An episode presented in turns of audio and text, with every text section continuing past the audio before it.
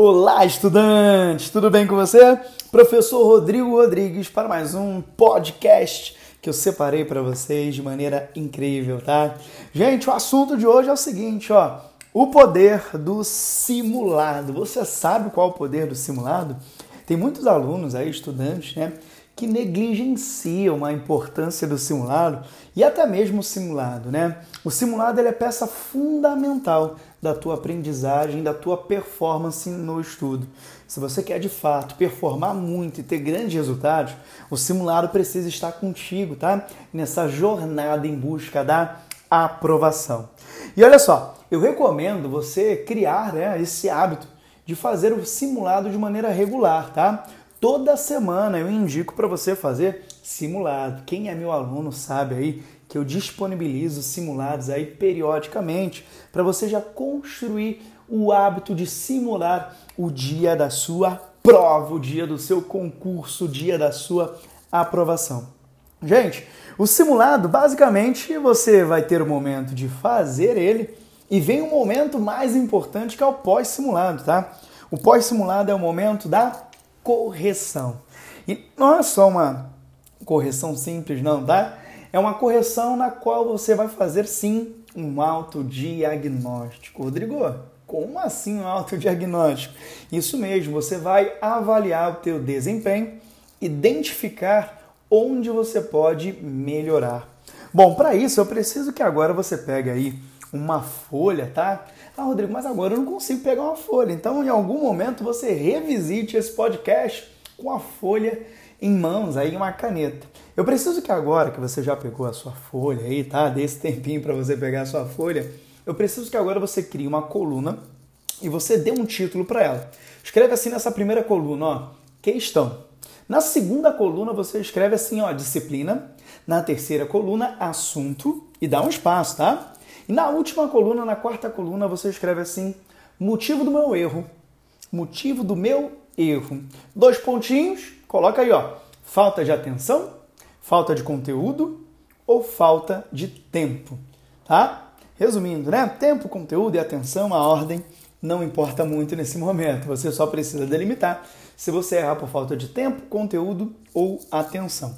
Bacana até aí? Está pronto então a sua folhinha aí de autodiagnóstico. Você tem interesse em receber ela, eu vou deixar um link aqui na descrição também para você conseguir ter acesso, né? Para algumas pessoas eu já enviei, então fica tranquilo. Se você precisar, me chama no arroba tá? É o meu perfil lá no Instagram, um perfil que eu direciono aí para ensino e aprendizagem. Bom, vamos lá.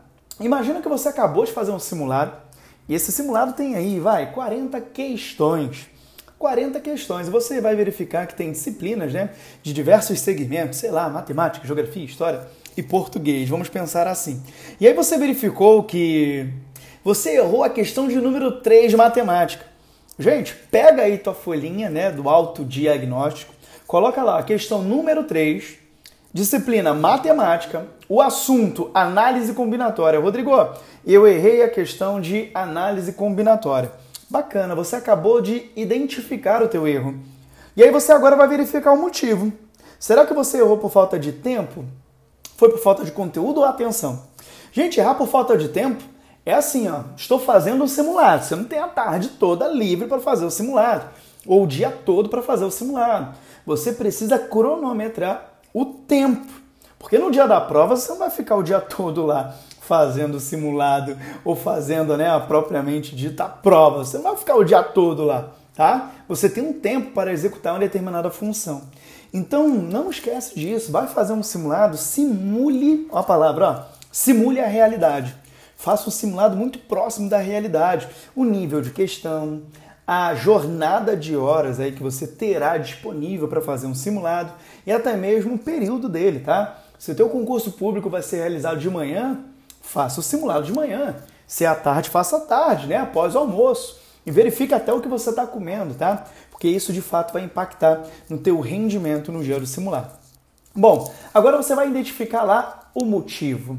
Rodrigo, falta de tempo. Olha só, verifiquei que não deu tempo de fazer essa questão, eu terminei lá chutando porque não teve tempo, Rodrigo. Olha uma questão cabulosa, que questão difícil. Beleza, então você anota que por falta de tempo você não conseguiu desenvolver a questão, você de repente até sabia, tá? Mas por falta de tempo você não conseguiu desenvolver e executar a questão. Bom, outro motivo pode ser falta de conteúdo. Caiu uma questão que de fato você não sabia, você não tinha densidade de conteúdo, você não sabia o caminho para resolver aquela questão. Ou pode ser também por falta de tempo, tá? E isso ocorre. Opa, falta de tempo já foi, falta de atenção, olha só, confundindo. Por falta de atenção. Falta de atenção ocorre muito. Rodrigo, como assim a falta de atenção? Olha só, você desenvolve né, o raciocínio da questão e na hora de marcar, gente, você comete esse erro bobo que é a falta de atenção. Você pode cometer uma falta de atenção na hora de marcar o gabarito no cartão.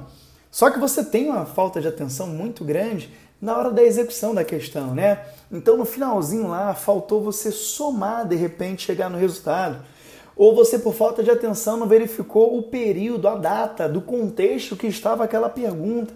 Você, de repente, deixou para fazer aquela disciplina de maior peso no final da sua prova, no final do seu concurso, e aí, de repente, você erra por falta de atenção.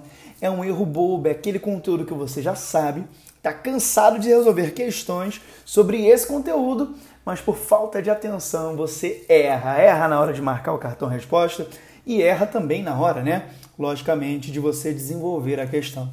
Gente, é muito importante você fazer o autodiagnóstico. Eu garanto para você uma coisa, tá? Você sabe muito mais do que você não sabe. Tem muito mais conteúdo na sua mente, na sua cachola aí, do que faltando. Só que no dia da prova, no dia do concurso, vai cair, sabe o quê? Exatamente aquele conteúdo que você não sabe e é aí que você vai ficar distante da tua aprovação, tá? Então, não é só o hábito de verificar quantas questões você acertou e quantas questões você errou no simulado. Você precisa mapear os teus erros.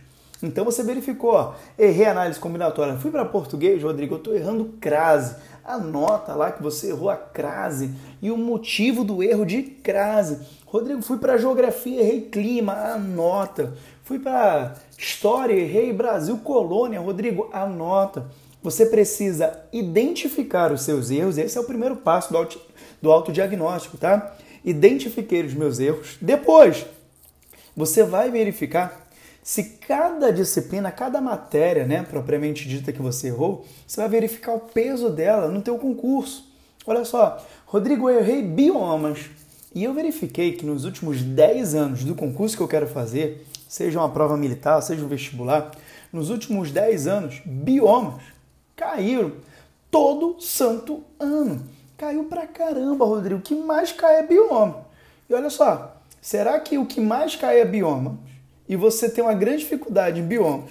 Será que é o conteúdo que você tem que estudar pouco, se preparar pouco? Gente, você começa a traçar um perfil e aí você começa a trabalhar as suas dificuldades. E você vai começar a verificar o teu rendimento aumentando lá no simulado, tá? Porque quando cair biomas de novo, você já estudou o seu erro, você aprimorou e agora você aprendeu com esse teu erro. Vai cair biomas de novo, você vai acertar. Agora, se você olha e fala, olha, realmente eu erro biomas, mas puxa, na próxima vez eu vou tentar acertar. Se é só isso que você faz com o teu erro, saiba que vai cair biomas de novo no simulado e você não vai acertar.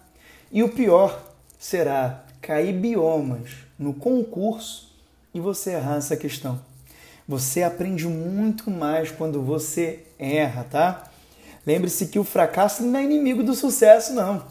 O fracasso é a lição que você tira para caminhar em direção ao sucesso. Você vai errar muito, estudante, nessa jornada você vai errar muito. E aí você tem que fazer do teu erro uma ferramenta de análise. Não é uma ferramenta emocional. Nossa, olha só, eu erro, isso não é para mim, eu não consigo, não tem como. O primeiro passo para você conseguir é o pensar positivo, é falar eu consigo, eu vou aprender, eu vou revolucionar, eu vou estudar, eu vou conseguir. Esse é o primeiro passo. O hábito, antes de qualquer coisa, ele é um pensamento, tá? O hábito começa no pensamento. Esse hábito é o mais importante, o hábito de pensar que vai conseguir. E a partir daí, de fato, você começar a aplicar metodologias, técnicas e ações para você conseguir o seu resultado. Agora, se você encara o seu erro dessa forma, de fato você não vai conseguir ter um grande resultado. Mas se você olha o teu erro, errei biomas, peguei o erro de biomas, estudei biomas, planilhei, revisei, fiz resumo, exercício. Rodrigo, pode cair biomas agora em qualquer prova do mundo que eu garanto que eu vou conseguir, tá? O erro ele tem que servir como uma ferramenta de análise, não como uma ferramenta emocional. E eu quero encerrar esse podcast aqui deixando uma frase muito importante para mim. Eu quero compartilhar com vocês também. E eu espero que de fato seja valiosa, tá? Quase não saiu. Seja valiosa para você. Que é o seguinte: a gente nunca perde, tá? A gente nunca, nunca perde nessa vida. Ou a gente ganha, ou a gente aprende. De novo, estudante, você nunca perde na vida. Ou você ganha, ou você aprende, tá? Fica com essa lição para você. Tire proveito e tire aprendizagem do seu erro. E saiba que não é um erro, é uma aprendizagem, é uma oportunidade para você aprender algo novo. E conta comigo, eu tenho certeza aí que nós estaremos juntos até a sua aprovação. Vamos!